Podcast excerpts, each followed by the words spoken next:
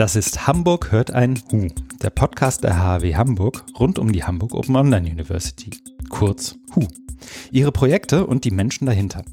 Mein Name ist Christian Friedrich und ich begrüße heute nach zugegebenermaßen sehr langer Sommerpause im Oktober 2022 Juliane Böhnecke und Mike Helfrich hier im Podcast. Hallo. Hallo. Hallo. ihr seid ja schon Profis, ihr wart schon ein paar Mal hier, glaube ich. Also zumindest an einmal erinnere ich mich, denn um im Anschluss an unsere letzte Folge, ähm, die wir zusammen aufgezeichnet haben, möchten wir heute auch wieder sprechen. Es geht ähm, um das Spiel Eddie. Wofür Eddie steht, könnt ihr auch gleich erklären. Wir haben, ich glaube, es ist inzwischen, ich hätte, ich hätte mal nachgucken können vorher, ich meine so circa zwei Jahre her, dass wir das letzte Mal dazu gesprochen haben. Ähm, ich würde aber vorschlagen, wir starten erstmal, indem ihr euch ähm, vielleicht manchen wieder in Erinnerung ruft und manchen neu vorstellt, indem ihr euch neu vorstellt. Juliane, möchtest du anfangen? Gerne. Ähm, ja, mein Name ist Juliane Böhnecke. Ich bin wissenschaftliche Mitarbeiterin an der Hochschule für angewandte Wissenschaften Hamburg und war tätig, du sagtest zwei Jahre, ja, war tätig ähm, im Projektteam EDDI und ähm, ja, komme aus dem Bereich der Gesundheitswissenschaften und Public Health. Also mein ja, Fachgebiet liegt im Prinzip in der Beforschung und Untersuchung von verschiedensten gesundheitlichen Herausforderungen. Meine Aufgabe dort ist, ähm, wie ein Kollege mal so schön sagt, Kranke zu zählen und Trends zu erkennen, warum Menschen krank werden oder auch wieder gesunden. Und ähm, ja, das geht einher mit äh, einer Menge Fachwissen, würde ich sagen, im Bereich der Epidemiologie. Das heißt, ähm, ja, dort bin ich zusätzlich aktiv, zusätzlich zu den Gesundheitswissenschaften. Und das ist streng genommen auch der Fokus, den wir in Eddy verfolgt haben, nämlich die Epidemiologie herauszufinden. Wie ich schon sagte, was macht Menschen krank, ähm, wie viele werden krank und wie können wir das verhindern. Und dort bin ich mit aktiv an der HW Hamburg in der Lehre ähm, unterrichte dort also im Masterstudiengang Gesundheitswissenschaften oder auch Masterstudiengang Public Health und versuche dort mein Wissen und meine Erfahrungen aus meinen Projekten zu teilen. Ähm, und darüber hinaus bin ich auch am Bernhard-Nocht-Institut für Tropenmedizin mit beschäftigt ähm, und versuche dort so ein bisschen die Brücke zu schlagen zu Infektionskrankheiten, die im Tropenbereich auftreten und genau beschäftige mich mit allem, was so rund um Infektionskrankheiten in der Forschung anfällt. Ganz schön was zu tun hm. these days. Ja, in der Tat. Kranke Zellen und Trends verfolgen. Okay. Ja, vielen Dank. Mike, möchtest du weitermachen? Mhm, ja, gern. Äh, genau, hallo, ich bin Mike Helfrich. Ich bin äh, auch an der HW angestellt als wissenschaftlicher Mitarbeiter im, in unserem sogenannten Games Lab. Das ist das, äh, das Labor für den Masterstudiengang Game Design ähm, im, im Department Medientechnik. Ähm, genau, und äh, neben meiner Labortätigkeit äh, übernehme ich auch einen kleinen Anteil an Lehre. Und da kommt ja sehr stark doch mein, mein künstlerischer Hintergrund äh, zum Tragen. Ähm, also bevor ich äh, ins Game Design gegangen bin, hauptberuflich, ähm, habe ich, hab ich als bildender Künstler gearbeitet, das studiert auch ähm, und da sehr, sehr viel Interaktion oder Installationskunst gemacht, ähm, die viel auf Interaktion setzt. Und das war dann auch so der Link neben meinem privaten Interesse zu Videospielen, ähm, das dann beruflich zu verbinden. Ähm, genau, und da, daraus ergeben sich dann auch die Schwerpunkte, die ich, die ich im Games Master dann lehre. Also da geht es hauptsächlich um experimentelle ähm, Ansätze beim, beim Game Design, also was für Input-Methoden äh, gibt es außer dem typischen Keyboard, Maus oder Controller? Mhm. Ähm, was kann man vielleicht als, Dis als Display-Ersatz benutzen? Muss es immer ein Bildschirm sein oder kann man nicht mal auch irgendwie ein Videospiel an der Hauswand projizieren oder auf eine LED-Matrix? Ähm, so Sachen wie VR oder auch AR, aber hauptsächlich VR-Geschichten interessieren mich ganz, ganz stark. Ähm, also jemand setzt sich eine Brille auf und taucht in eine andere Welt ein. Mhm. Ähm, genau, und jetzt ähm, angefangen mit Eddie, aber äh, dann auch schön fortgeführt, ähm, sind immer so ja, ernstere Themen dazugekommen. Also ich mag ja den Begriff Serious Games nicht so, aber ähm, Jetzt aus Mangel an einem besseren Begriff benutze ich ihn doch. Also Eddie war, war unter anderem äh, ein Projekt, wo es eben um ernstere Themen geht. Und jetzt seit äh, fast einem Jahr ähm, bin ich in einem Forschungsprojekt namens Klima Act, wo es ähm, ja, um, um den Klimawandel geht, beziehungsweise wie man Menschen dazu motivieren kann, sich positiver dem Klima gegenüber zu verhalten. Okay, ernste Themen, aber du machst trotzdem noch einen fröhlichen Eindruck. ähm, vielleicht kurz zum Games Master. Du hast, wir haben den, glaube ich, beim letzten Mal schon erwähnt. Ich glaube, beim letzten Mal hast du auch schon gesagt, Serious Games nicht so dein Begriff. Ähm, aber vielleicht kannst du ganz kurz einen Abriss geben, wer darf denn überhaupt den Games Master studieren? Also könnte ich jetzt, wenn ich jetzt auf die Idee komme und irgendwie schon ein grundständiges Studium hinter mir habe, kann ich einfach ein Master Game Design an der HW machen oder was muss ich mitbringen? Ähm, also theoretisch ja. genau, wenn du eben schon ein, Grund, ein grundständiges Studium hast. Also es ist ja ein mhm. Masterstudiengang. Ähm, so ganz grob kann man sagen, dass wir äh, Studierende aus zwei Richtungen aufnehmen oder suchen. Ähm, das ist einmal der Art Design Part. Äh, also mhm. das kann tatsächlich Kunst sein, das kann Grafikdesign sein, 3D-Modeling, ähm, so diese, diese typischen Sachen. Und auf der anderen Seite natürlich die Programmierung. Ähm, also, also aus der Informatik. Wobei das äh, dann auch wirklich nicht so eng gefasst ist. Also wir haben da durchaus auch äh, Studierende, die vorher eher in der Architektur waren, die sich dann natürlich mit, mit 3D-Programmen auskennen, aber dann zum Beispiel darüber irgendwie ins Leveldesign gefunden haben. Mhm. Oder von mir aus auch ähm, Menschen aus der, ähm, aus der Programmierung, die jetzt nicht unbedingt vorher schon, schon interaktive oder spielerische Anwendungen programmiert haben, aber ähm, durchaus eben das fachliche Wissen mitbringen.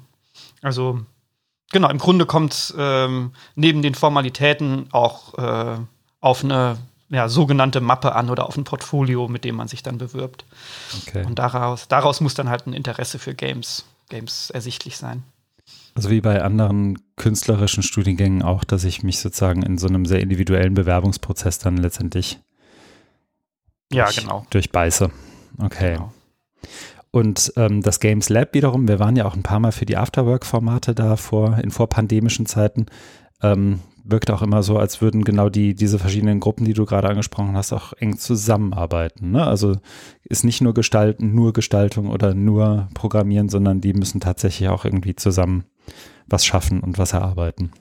Genau, das ist so einer der, der großen Grundpfeiler dieses, dieses Studiums auch und mhm. deswegen dann auch ähm, vom, vom Games Lab an sich, dass wir diese, diese beiden äh, Departments so ein bisschen zueinander bringen, weil die doch durchaus ähm, unterschiedliche Arbeitsweisen mitbringen.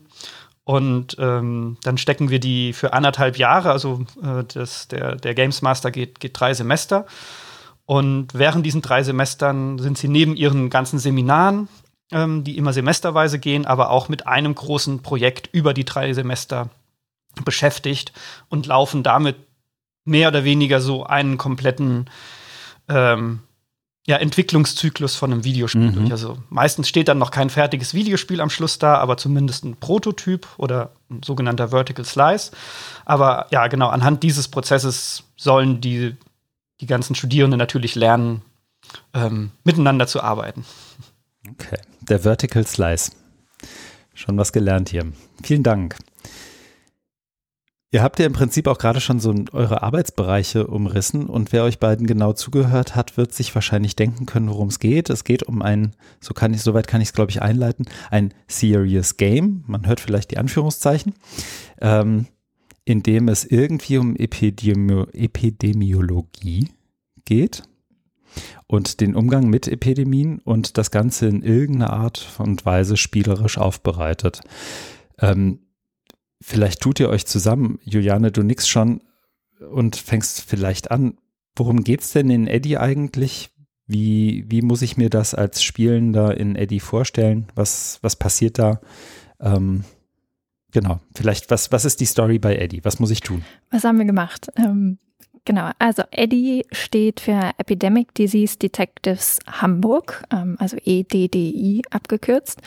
Ähm, und wir haben uns aus dem Fachbereich der Infektionsepidemiologie und Gesundheitswissenschaften eigentlich dem Spiel genähert, weil wir ähm, bei uns in dem Masterprogramm unsere Studierenden einmal im Jahr in ein fiktives Szenario schmeißen, eine sogenannte Tabletop Exercise ähm, und mit den Studierenden in Gruppen ein Simulationsfall eines Infektionsausbruchs durchspielen. Das heißt also, sie bekommen ein Setting vorab mit ganz viel Papier, äh, wo eine Geschichte beschrieben wird und sie schlüpfen sozusagen in die Rolle eines Epidemiologen und sind dafür heraus, äh, verantwortlich herauszufinden, was genau ist da jetzt eigentlich für eine Infektionskrankheit in der Bevölkerung aufgetreten, ähm, was ist die Ursache dafür ähm, und wie können wir sie an der Ausbreitung hindern, diese Erkrankung.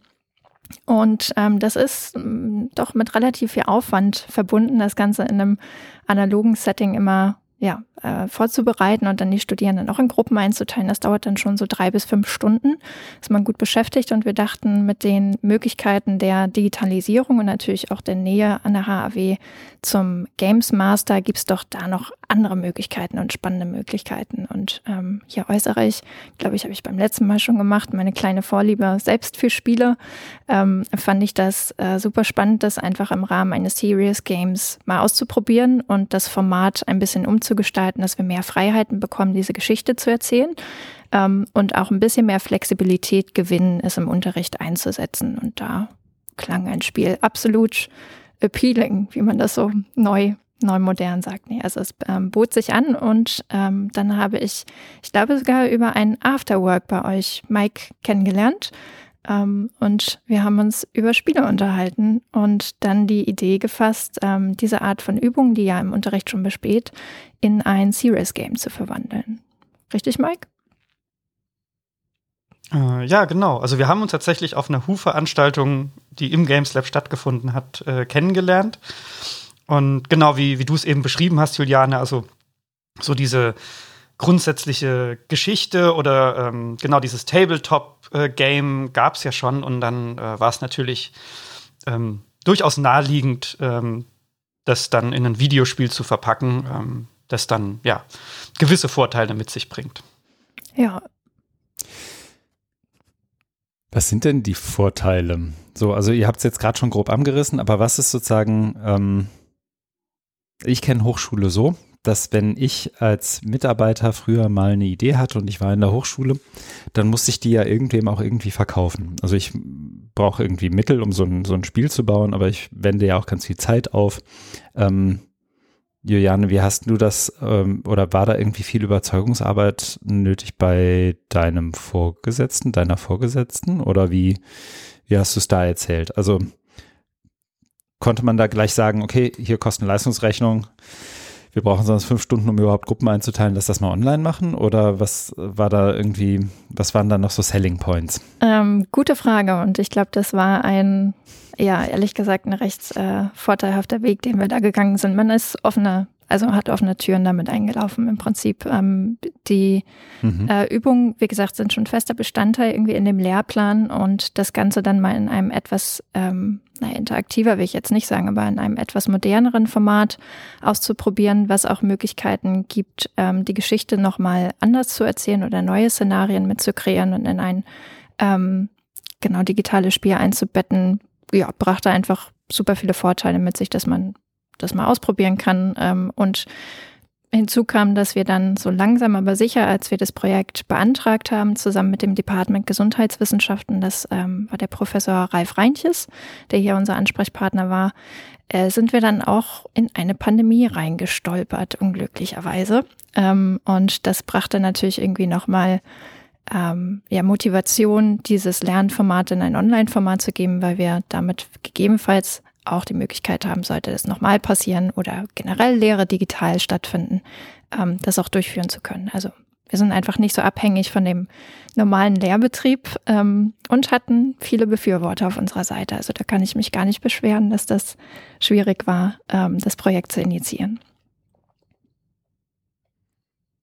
Und ihr seid dann auch gleich auf die Hu aufmerksam geworden. Oder das war sozusagen der Anlass, weil ihr dachtet, okay, das könnte eigentlich hier gut reinpassen. Hier gibt es auch noch ein paar Mittel, die uns dabei unterstützen, das zu machen. Ja, in der Tat. Ähm, die Hu fördert, ich weiß gar nicht, seit wann genau da oute ich mich jetzt, ähm, ja schon diverseste Lernprojekte. Und wir haben, ähm, hm. ich glaube sogar mit Mike zusammen hatten wir uns angeguckt, welche Spiele es in dem ähm, Hu-Fördertopf sozusagen schon ähm, welche Spieler dort unterstützt worden sind. Und was ich sehr anregend fand, war dort das Spiel Rechtsmedizin, meine ich. Wahrscheinlich ist es nicht der korrekte Titel, aber ähm, das war im Prinzip für uns die Inspiration zu gucken, wie kann man eben dieses Fachwissen aus der Infektionsepidemiologie und Public Health jetzt wirklich in ein Serious Game legen. Und die Mechanik fand ich sehr gut, ähm, dass man das mit so kleinen Puzzles verbunden hatte und ähm, das bot sich einfach an, dass wir das auch mal ausprobieren. Ja. Mhm. Ja, genau, das war ähm, Abenteuerrechtsmedizin, äh, heißt das, glaube ich. Ähm, was auch aus dem Games Lab kommt, in Zusammenarbeit mit dem UKE, wenn ich mich richtig erinnere, ist schon ein paar Jahre her. Aber äh, genau, das hat sich dann ähm, auch zu einer äh, zu einem, zu einem, diesen, diesen vorhin von mir angesprochenen dreisemestrigen großen Games-Projekt äh, entwickelt, das einer unserer, unserer Masterstudierenden gemacht hat. Ähm, genau.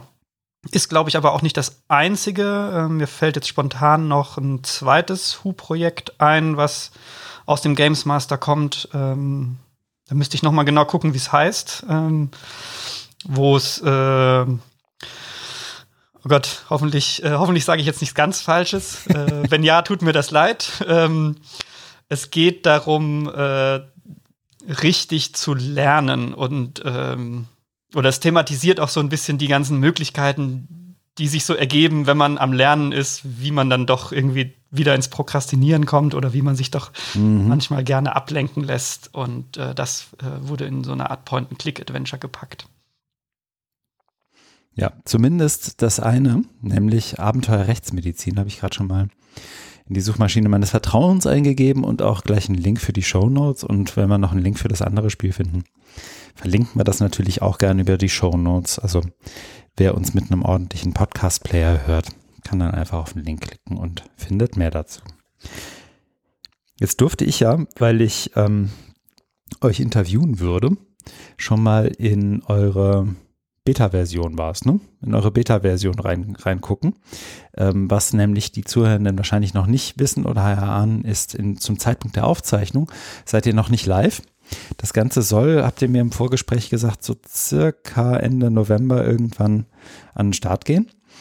Ähm, aber ich durfte trotzdem schon mal spielen und ähm, bin auch gleich hängen geblieben. Habe ich eben im Vorgespräch auch schon erzählt. Ist browserbasiert, also ich logge mich da ein und habe meinen ersten Tag als äh, Mitarbeiter, Mitarbeiterin in einer Verwaltung, in der es letztendlich darum geht, äh, irgendwie mit, äh, wie soll ich sagen, mit der öffentlichen Gesundheit zu arbeiten. So habe ich es zumindest verstanden und für mich im Hinterkopf. Ich weiß gar nicht, ob eigentlich wird da irgendein Institut oder Verwaltungseinheit genannt.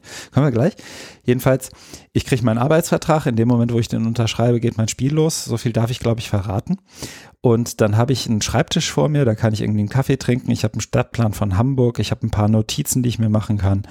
Ähm, da liegt auch ein Tablet rum, äh, auf dem irgendwie Nachrichten eingehen von meinem Boss. Und ähm, dann geht das Spiel los und ich muss irgendwie, ich, ich stelle fest, okay, hier passiert was, hier ist irgendeine Art von Ausbruch einer Krankheit, so wie ich es im Hinterkopf habe. Ähm, wie seid ihr denn auf das Szenario gekommen? Also war das das, was euch als erstes einfiel? Ja, lass mal ein Spiel machen zu Epidemien. Klar, klar, dann machen wir so einen Schreibtisch und äh, dann, dann, dann ist das so oder wie, wie entsteht sowas?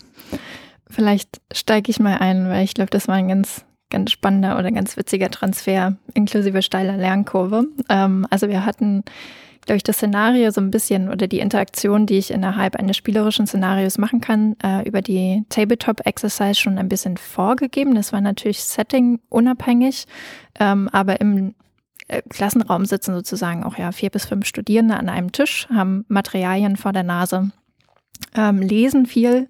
Also es ist vor allem ein Lese- oder textbasiertes ähm, Lernszenario und ähm, mhm. ja, arbeiten sich dann so peu à peu durch den Fall, müssen Fälle zählen, Kurven zeichnen, Berechnungen machen, ähm, wie man das so im Rahmen der Covid-19-Pandemie kennengelernt hat, mit den regelmäßig auftauchenden Fallzahlen und dem R-Wert.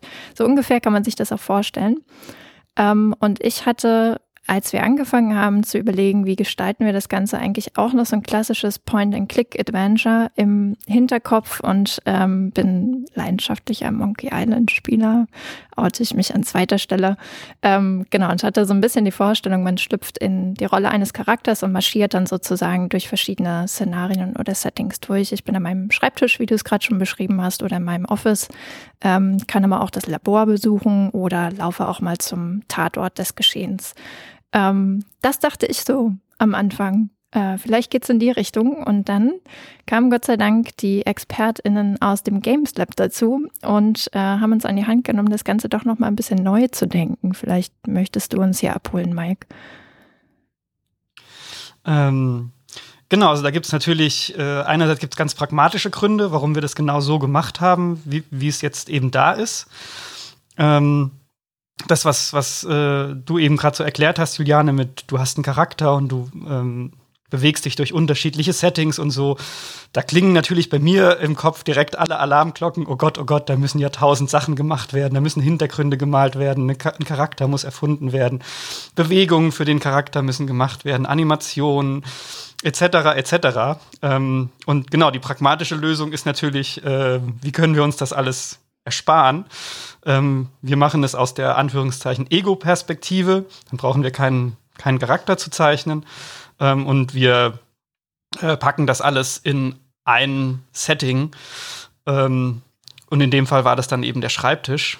Ähm, der andere Grund, warum wir dieses Setting gewählt haben, war auch so ein bisschen, das war dann der ähm, so die Gegenseite oder die die die so unsere Ansicht ähm, da konnten wir dich Julian natürlich immer ganz schön interviewen wie denn so deine Arbeitsweise als Epidemiologin überhaupt ist. Und die findet wie du uns dann ja auch gesagt hast eben auch sehr viel am Schreibtisch statt äh, E-Mails beantworten ähm, sich Notizen machen und genau den obligatorischen Kaffee trinken. Und ähm, das äh, war dann wahrscheinlich so der ausschlaggebende Punkt, äh, warum wir gesagt haben, hey, das passt doch direkt. Damit schlagen wir äh, zwei Fliegen mit einer Klappe. Ja, das Kaffeeschlürfgeräusch habe ich im Vorgespräch auch schon, glaube ich, erwähnt. Ähm, und hat tatsächlich hier bei mir in der Wohnung, als ich spielte, dazu beigetragen, dass ich ermahnt wurde, ich möge nicht so schlürfen, als ich laut spreche. So viel darf man, so viel darf ich, glaube ich, verraten. Also es ist authentisch. Okay, das heißt, es gab ähm, sozusagen, dass es das geworden ist, was es ist, hatte einerseits, wenn ich das zusammenfassen würde, einmal so Gründe aus der Umsetzbarkeit heraus. Ihr habt kein 15-Köpfe-Team mit irgendwie allen möglichen Skills, ähm, zumindest nicht für das Budget, das ihr habt. Games Lab könnte das natürlich, aber dafür muss irgendwie ein bisschen mehr passieren, auch ähm, was das Budget und, und Ressourcen angeht. Und das andere ist, wir als, wie soll ich sagen, Covid-Betroffene eher oder Pandemie-Betroffene, die die Epidemiologinnen und Epidemiologen irgendwie auch sind, aber ähm, wir, wir, sehen, wir sehen nicht, was sozusagen an deinem Schreibtisch passiert, Juliane, und da auch so ein bisschen zu zeigen, guck mal, so sieht sozusagen die Perspektive derer aus, die dafür, äh, die daran arbeiten, dass das Dashboard von irgendeinem Institut oder von wem auch immer irgendwie das wiedergibt, was es wiedergeben soll. So ungefähr. Also das sind die beiden Gründe, warum er die aussieht, wie es aussieht. Ja. Okay. Was die, genau, danke, äh, dass noch das Ja kam. Was die Zuhörenden nämlich nicht sehen, ist ein Kopfnicken. ähm, aber das kann ich natürlich wiedergeben. Ähm, und Zielgruppe eures Spiels ist damit nach wie vor auch, ähm, sind die Studierenden in den entsprechenden Studiengängen, also Gesundheitswissenschaften, vielleicht auch Medizin, weiß ich gar nicht. Genau, also wir haben primär als Zielgruppe natürlich die Studierenden, mit denen wir sowieso schon gearbeitet haben mit dem Lernszenario. Das ist bei uns an der HW eben der Master Gesundheitswissenschaften oder Master Public Health, ähm, was mhm. eine, per se sich beide Fachbereiche sowieso als Querschnittsdisziplin sehen. Das heißt auch andere Fachbereiche wie Medizin ähm, oder auch keine Ahnung, Umwelt, ähm, Gesundheitsfokus Professionen, wie auch immer. Also alle, die irgendwie mit dem in das Aufgabenfeld der Ausbruchsuntersuchung mit involviert sein könnten, ähm, werden mit Sicherheit auch ihren, hoffe ich, ihren Spaß an dem Spiel haben können, ähm, wenn sie Interesse haben, mal so ein bisschen Bevölkerungsgesundheitsanalysen und epidemiologisches Handwerk kennenzulernen. Ähm, das hat sich ehrlich gesagt auch noch mal ein bisschen gedreht, während wir das Spiel entwickelt haben oder designt haben im Konzept, ähm, auch dem den Erfahrungen, die wir während der Pandemie gemacht haben, geschuldet. Ähm, während wir am Anfang sehr fokussiert waren auf die Studierenden, haben wir im Laufe der Pandemie natürlich auch irgendwie gemerkt, dass das Interesse in der Bevölkerung auch ziemlich groß war. Ähm, der ein oder andere mhm. schimpft, ist, dass hier Hobby-Epidemiologinnen sich entwickelt haben äh, in der Bevölkerung. Und natürlich ist es auch für die Leute, die das gerne kennenlernen wollen, wie so eine Ausbruchsuntersuchung ähm, natürlich in einem spielerischen Setup abläuft, ähm, spannend, das mal kennenzulernen. Also haben wir versucht, an der einen oder anderen Stelle auch vom Fachwissen her ein bisschen mehr Hintergrundinformationen im Spiel einzubetten, dass ich die Möglichkeit habe, wenn ich jetzt kein Masterstudent oder Studentin bin, auch im Spiel zurechtzukommen. Und das Ganze spielt zwar in Hamburg und ist auch von der Hamburger Hochschule entwickelt, aber genauso, und das können wir vielleicht auch noch mal kurz reinrufen, genauso wie die Tabletop Exercise, die ja auch schon als äh, frei lizenziertes Material äh, auf hu.de zu finden ist, ist auch das Spiel letztendlich für alle spielbar, die möchten. Ich glaube sogar zweisprachig, wenn ich die Beta-Version noch richtig im Kopf mhm. habe. Ne? Genau, auch was, womit wir uns jetzt in der zweiten Phase beschäftigt haben. Also wir haben ja einmal ähm, schon mit dir gesprochen, Christian, während wir in der ersten Phase des Spiels waren und haben durch die HU nochmal in der zweiten Phase Unterstützung bekommen, die Geschichte zu Ende zu schreiben und dann auch zweisprachig verfügbar zu machen. Also in Englisch sind wir gestartet und haben es jetzt in deutscher Sprache noch mit aufgegriffen. Ja. Mhm. Und wie schon gesagt, zum Zeitpunkt der Aufzeichnung zwar noch nicht verlinkbar, weil noch der letzte Feinschliff geschieht. Ähm, wir haben aber uns auch da, wiederum äh, rekurriere ich aufs Vorgespräch, uns entschlossen, nochmal einen schnellen äh, Soundbite aufzuzeichnen in dem Moment, wo das Spiel dann live ist, damit alle, die den Podcast hören, dann in also circa fünf, sechs Wochen von, vom Zeitpunkt der Aufzeichnung angerechnet, dann eben auch nochmal die Erinnerung kommt, jetzt könnt ihr alle Eddie spielen. Ja. Und auch das, eigene Erfahrung, zumindest bis zu Tag 3, 4 bin ich gekommen ohne weiteres epidemiologisches Fachwissen. Das kann natürlich auch ein bisschen der Pandemie geschuldet sein, dass ich jetzt auch ungefähr weiß, was ein R-Wert ist. Aber zumindest halbwegs, ich glaube, ich wäre noch nicht gefeuert worden an, an der Stelle des, des Charakters. Das klingt gut. Mhm. Aha. Ähm, Sicheren Händen. Aber ich, also ich glaube auch, ähm, das ist so ein weiterer Vorteil, nicht spezifisch für ein Videospiel, aber äh, für so ein spielerisches Setting, was es ja ähm, in, in, Papierform vorher auch schon war, ähm, dass es sich anbietet, vielleicht auch mal einfach Dinge auszuprobieren ähm, und zu sagen, okay, ähm, ich spiele jetzt, sagen wir mal, absichtlich schlecht.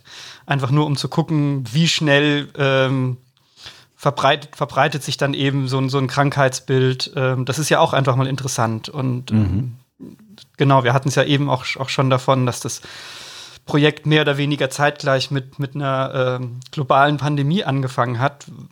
Und da tauchte ja sehr, sehr oft auch äh, in, in den Zeitungen, in Podcasts, im Fernsehen die Frage auf, ähm, wie man denn jetzt so eine ähm, ja, so eine, anst so eine ansteigende Kurve überhaupt äh, verdeutlicht, ähm, dass sich da eben irgendwie von Tag zu Tag eventuell irgendwie was verdoppelt und was das dann irgendwie nach fünf oder sechs Tagen bedeutet. Mhm. Und ich glaube, in so einem spielerischen Kontext ist es dann einfach auch mal ganz interessant, ähm, das so praktisch auszuprobieren, ohne Angst haben zu müssen, dass, dass das wirklich Menschenleben kostet.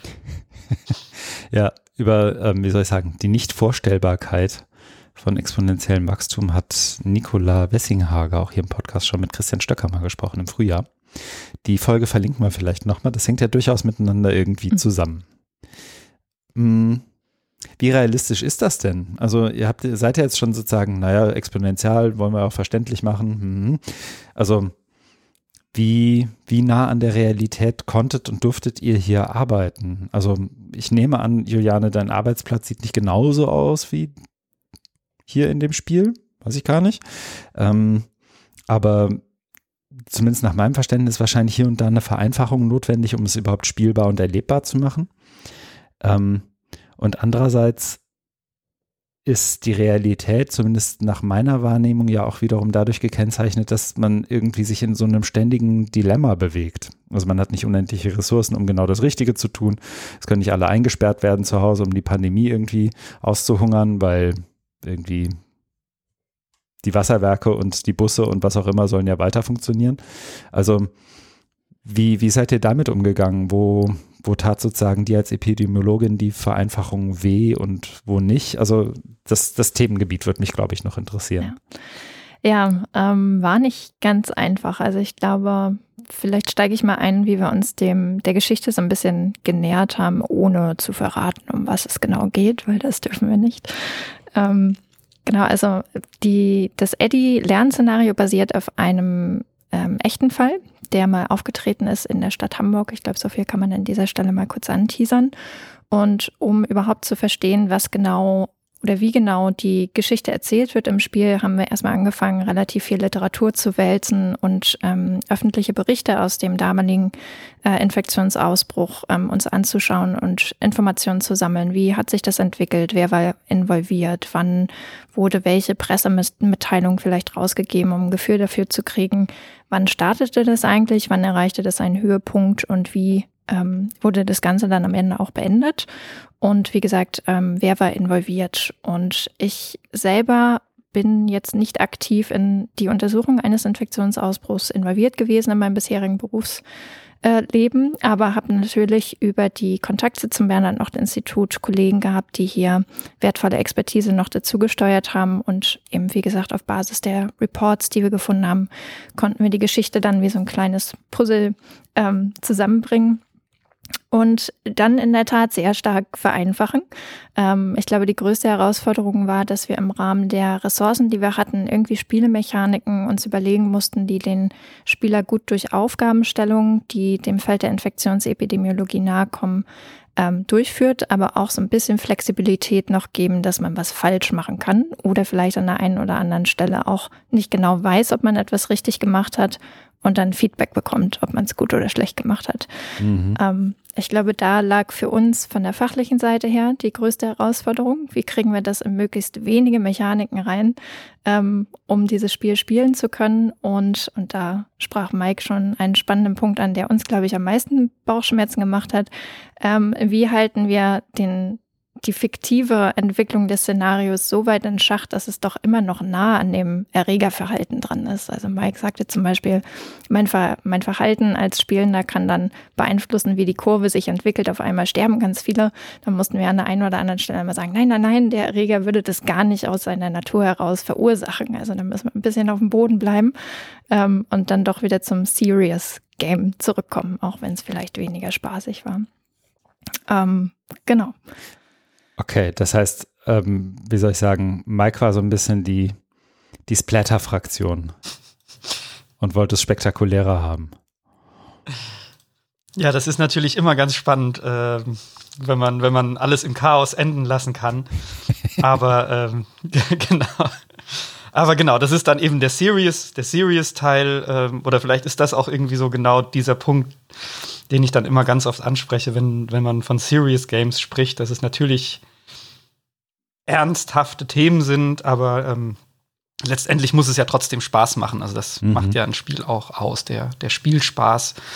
Ähm, und genau, also auch wenn man jetzt nicht, ähm, sagen wir mal, Hamburg ausrotten kann in dem Spiel, ähm, ist es trotzdem doch sehr, sehr eindrücklich, äh, wenn wir dann, wir haben, wir haben da verschiedene Parameter äh, in, in unser UI eingebaut, wo man dann doch sehr deutlich sieht, ähm, wenn es da, wenn, wenn die, wenn die Kurve steigt. Hm. Ja, es sind ja, ich glaube, oben rechts am Schreibtisch war das eingeblendet, ne? So, so, so ein Mini, weiß nicht, ob man dazu schon Dashboard sagt, aber so, so, so, so, so ein kleines Panel, in dem ich erkennen konnte, ich glaube, einmal Vertrauen in meine Entscheidung. Was war die andere Skala? Ähm, ich glaube, wir haben es genannt, Zufriedenheit der ähm, Wirtschaft, mhm. Vertrauen der Bevölkerung und wie viel Druck ich aus der Öffentlichkeit komme. Das ist ähm, ehrlich gesagt auch eine kleine neue Überlegung gewesen. Wir sind erst aus der klassischen Fallzahlen steigen an oder gehen runter. Also ich bekomme die Reports, wie viele neue Fälle gibt es, wie viele davon sind schwer erkrankt ähm, oder auch verstorben oder genesen. Also das, was wir im, wir im Laufe der Pandemie kennengelernt haben, auch öffentlich berichtet worden sind. Und dann haben wir während der ähm, Covid-19-Pandemie aber gemerkt, für unsere Studierenden, vor allem die ja primäre Zielgruppe sind, sollte es irgendwie das Feedback geben, was genau macht eigentlich deren Entscheidungen ähm, auf der Ebene der öffentlichen Gesundheit oder auch mit der Bevölkerung, weil das war ein Szenario, was, glaube ich, für uns alle eindrücklich war während der letzten zwei Jahre. Wie beeinflusst mhm. diese Entscheidung eben nicht nur die Zahlen, sondern auch das Verhalten oder die, das Empfinden der Bevölkerung? Und dann haben wir eben entschieden, wir nehmen diese Parameter noch dazu, auch wenn es eigentlich keine klassischen für uns epidemiologischen Kenngrößen sind. Ähm, einfach damit man Feedback Loop bekommt. Und ähm, was sich dann im Spiel ebenfalls noch integriert hat, ist die Interaktion mit anderen Disziplinen. Also aus der Epidemiologie heraus ist vor allem ein Betrachten von Zahlen oder Trends, wie ich eingangs sagte, aber natürlich sind da irgendwo Leute beteiligt, die diese Zahlen generieren und einem dann auch wieder zurückspielen. Also die Interaktion mit dem Labor beispielsweise musste realisiert werden, vielleicht mit der Kommunikationsabteilung, der ich Informationen geben muss, damit sie sie an die Bevölkerung rausbringt. Ähm, genau das haben wir versucht dann auch nochmal in dem Szenario mit einzubringen, dass man eben nicht nur auf Zahlen und Trends starrt, sondern auch kennenlernt, welche Implikationen hat eigentlich das Handeln. Hm. Okay. Das heißt auch nochmal so, so ein Umweg und gleichzeitig ein Eindruck aus der, der jetzigen weiterhin stattfindenden mhm. Pandemie, der da noch mit eingeflossen ist. Der sich aber in dem echten, wobei, ob das in dem echten Fall eine Rolle gespielt hat, wisst ihr wahrscheinlich gar nicht. Ne? Also ihr konntet nicht mit Beteiligten sprechen des äh, Falls, den ihr da sozusagen nachbaut. Ähm, konnten wir leider nicht. Also man hat relativ viele Informationen aus den Berichten mitnehmen können und es gab so eine spicy, mhm. ein spicy Event, würde ich sagen, was aus der Realität aufgegriffen wurde und das war in der Kommunikation mit den Medien. Das haben wir uns natürlich nicht nehmen lassen, weil das auch in der Covid-19 Pandemie ähm, genauso spicy war. Ähm, und ja, da, da, haben wir zumindest äh, gute Daten gehabt, wie man das mit in das Szenario einbetten kann. Aber das ist beispielsweise etwas, was wir bisher in den Tabletop-Exercises nicht mit integriert haben. Und da war das Spiel jetzt eine sehr willkommene Möglichkeit, das mal auszuprobieren. Hm. Und wenn ich jetzt nachfrage, wirst du wahrscheinlich sagen, das kann ich dir nicht sagen, Christian, weil dann würde ich dir ja verraten. Und was, was das, ähm, wie soll ich sagen, was der Erreger ist oder ja doch, mhm. ne? So sagt man wahrscheinlich. Mhm. mhm. Okay, dann frage ich ja auch gar nicht erst nach. Ähm, okay, nochmal kurz zusammengefasst. Es gab eine Tabletop-Exercise, die liegt jetzt auch schon auf hu.de vor und alle, die wollen, können die mal nachspielen, können die irgendwie mit ähm, ihren, ihren Studierenden, vielleicht sogar mit irgendwie einer, einer, Schulklasse mal versuchen nachzubauen, mal gucken, wie weit man kommt. Ähm, das Ganze wird mehr oder weniger übersetzt, wahrscheinlich falscher Begriff und Mike zieht sich gerade irgendwas im Bauch zusammen, aber übersetzt in, in ein Serious Game, das im Browser dann wiederum vorliegt und das eigentlich alle spielen können, um irgendwie Pandemie-Management, so nenne ich es mal, ein bisschen greifbarer zu machen, verständlich zu machen, Wirkfaktoren zu verstehen und all das. Was kommt denn danach? Was ist denn für euch als nächstes dran? Ist dann Eddie erstmal fertig oder gibt es dann noch Gibt es noch einen zweiten, dritten, vierten? Du hast eben Monkey Island angesprochen. Vierten Eddie. Ach, ähm, ja, ich würde mal den, den Blick in die Zukunft wagen und dann gucken wir mal, woran das, woran das scheitern könnte. Also äh, wir haben mhm. Feedback im Rahmen von kleineren Tests und auch in, im Austausch mit Studierenden bekommen, dass es total toll wäre, weitere Geschichten zu schreiben, ähm, die im Prinzip das Grundgerüst, was Eddie jetzt hat, ähm, also im Rahmen des Serious Games aufgreift und dort einfach neue Geschichten implementiert werden können. Das ist jetzt eine Geschichte, die sehr typisch für Deutschland ist und sich sehr stark an dem Setting Hamburg orientiert. Und beispielsweise war mal eine Meldung von ähm, einer Gruppe mit internationalen Studierenden, das wäre total schön, wenn wir das jetzt auch mal für das Land XY machen könnten, weil unser Schreibtisch sieht ganz anders aus. Wir trinken einen Tee. Ähm, wir können nicht dauernd was ausdrucken, was irgendwie auf dem Tisch landet, aber im Kern ist es genau das gleiche Handwerk. Ähm, und das wäre schön, das sozusagen zweigleisig mal ausprobieren zu können. Einmal natürlich neue Szenarien ähm, mit einzubringen, neue Fälle. Und auf der anderen Seite aber auch die Möglichkeit zu geben, wie sieht das vielleicht in einem anderen Land aus oder wie hat sich die Ausbruchsuntersuchung in einem anderen Ausbruchsgeschehen in einem anderen Land entwickelt und darüber auch so ein bisschen die, den Einblick in eine andere Kultur oder andere Arbeitskultur zu geben. Das wäre unsere Version äh, oder Vision natürlich, ähm, steht und fällt aber am Ende des Tages natürlich immer mit den Fördermitteln, die man bekommt, so ein Spiel weiterzuentwickeln.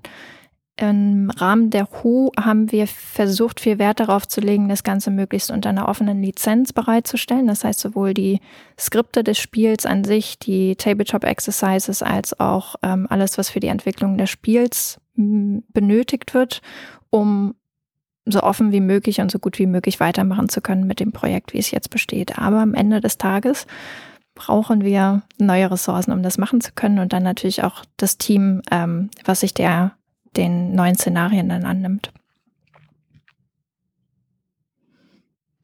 Das heißt, sollte sich ein Eddie Mäzen oder ein Eddie Mäzenin finden, gerne melden. Wir leiten das dann weiter an euch. Und Mike, bei dir hat sich da schon, also kommen jetzt auch andere irgendwie auf dich zu und sagen, wir haben gehört, ihr baut da dieses äh, super Spiel mit, mit Juliane und Team äh, rund um Eddie. Wir wollen das jetzt auch? Oder wie macht sich das bei dir irgendwie bemerkbar? Ist es ähm, ohnehin ein Trend, dass Lehrende sagen, oh Mensch, jetzt will ich aber mal alles in Spielen machen? Oder? Äh, ja, könnte man vielleicht so nennen. Also ähm, ich meine, das ist jetzt auch kein, keine große, kein großes Geheimnis oder kein großes Augenöffnen, dass, dass Videospiele doch so ein bisschen so ein Ziegeszug gerade gerade äh, vollziehen. Ähm, also so aus, aus, aus wirtschaftlicher Sicht ist es tatsächlich äh, so im Medienbereich der, der umsatzstärkste Bereich einfach. Ähm, sehr, sehr viele Leute spielen diese ganzen Vorurteile, die es ja also die es teilweise noch gibt, aber doch zum größten Teil schon ausgeräumt sind, ähm, haben dem Ganzen jetzt durchaus geholfen, dass das einfach äh, weiter verbreitet wird. Ähm, also auch irgendwie eine, eine, Menschen wie ich zum Beispiel, die jetzt ähm, so um die 40 sind, die eben als, als ja, seit sie denken können, mit Videospielen zu tun haben, ähm, dass da dann auch irgendwie keine Vorurteile mehr, äh, mehr mhm. da sind, dass das irgendwie ein ähm, ein tolles Unterhaltungsmedium ist, dass das ein künstlerisches Medium ist oder dass das eben ähm, dann für solche, für solche ernsteren ähm, Unternehmungen benutzt werden kann. Ähm, ich glaube, diese, diese Erkenntnis ist schon da und da ist es natürlich naheliegend, ähm, auszuloten, was, was mit so spielerischen Inhalten eben alles möglich ist. Und genau, ich hatte es in, in der Vorstellung schon kurz angesprochen. Also ähm, so Klima-Act, das Forschungsprojekt, ähm, was sich eben mit Klimahandeln oder mit Motivieren ähm, auseinandersetzt, bei dem übrigens Juliane auch tatkräftig äh, mitgewirkt hat. Also ähm, wir, wir beide saßen da ähm, bei, bei kühlem Aprilwetter war es, glaube ich, ähm, draußen der, in der frischen Luft und haben uns so einige Dinge überlegt, um das dann an den Start zu bringen. Aber genau, solche, solche Sachen äh, entstehen dann daraus. Und ich glaube, in so eine Richtung sollte man durchaus noch weiterdenken. Also was so interakt, was dieses interaktive Medium ähm, alles für Vorteile hat und, und ähm, wie, man, wie man die nutzen kann.